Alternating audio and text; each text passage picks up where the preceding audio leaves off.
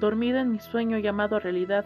Le puse así a este programa porque si tú estás sufriendo estás dormido básicamente, porque nos hemos dejado llevar por una programación que nos ha dicho que dejar fluir la vida es ser un mediocre. Nos ha dicho que tenemos que llevar una vida tan aprisa, sin disfrute, sin conciencia. Y es que para esto quiero contarte este cuento. Había una vez un hombre llamado Camilo. Camilo vivía en una aldea. Un día, en esta aldea, cayó un diluvio Empezó a inundar todas las casas hasta formar un río con una fuerza impresionante. A lo lejos los aldeanos lo llamaban Camilo, Camilo, tu mujer se la llevó el río, Camilo, nada, Camilo. Camilo se quita la camisa, se quita el pantalón y empieza a nadar. Pero lo raro es que empieza a nadar contra la corriente. Todos los aldeanos le empiezan a gritar, Camilo, eres un sonso, Camilo. Te estamos diciendo que tu mujer se la llevó la corriente porque estás nadando contra ella, Camilo. Sin escucharlos, Camilo sigue nadando contra ella. Al final de cuentas, se para en una roca, ya muy cansado, y empieza a escuchar a los aldeanos. Él ya iba a rendirse, él ya iba a dejar que la corriente fluya. Pero llega algo a su mente. Y es cuando dice, no, a mí no me hacen sonso, porque esa vieja siempre nada contra la corriente. ¿Qué quiere decir esto? Que por más que la vida nos diga, ahí no tienes que estar, ese no es tu lugar, deja que la, vida, que la vida te lleve, que la vida fluya.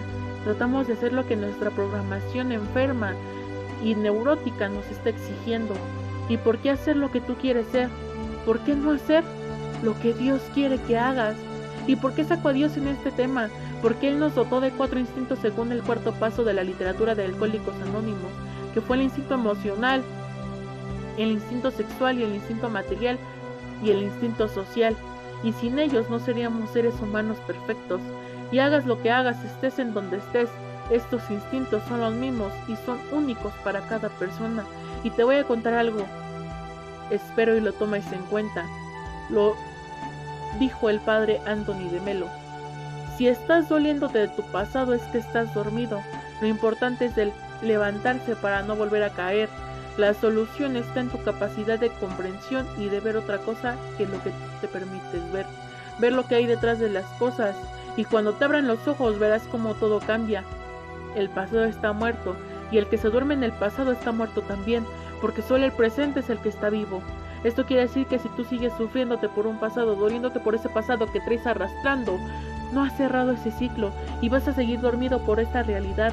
Y muchas personas van a decir, qué padre es estar dormido en esta realidad tan cruel, en esta vida tan miserable que tengo, ¿no? Pero qué desgraciado es aquel que no vive la realidad, que no goza la vida y los frutos que nos dejó Jesucristo, porque la vida es un regalo del Señor, la vida es un baile que podemos disfrutar solamente aquellos que empezamos a conocernos a fondo, a tener ese amor, ese amor que nos dotó Jesús.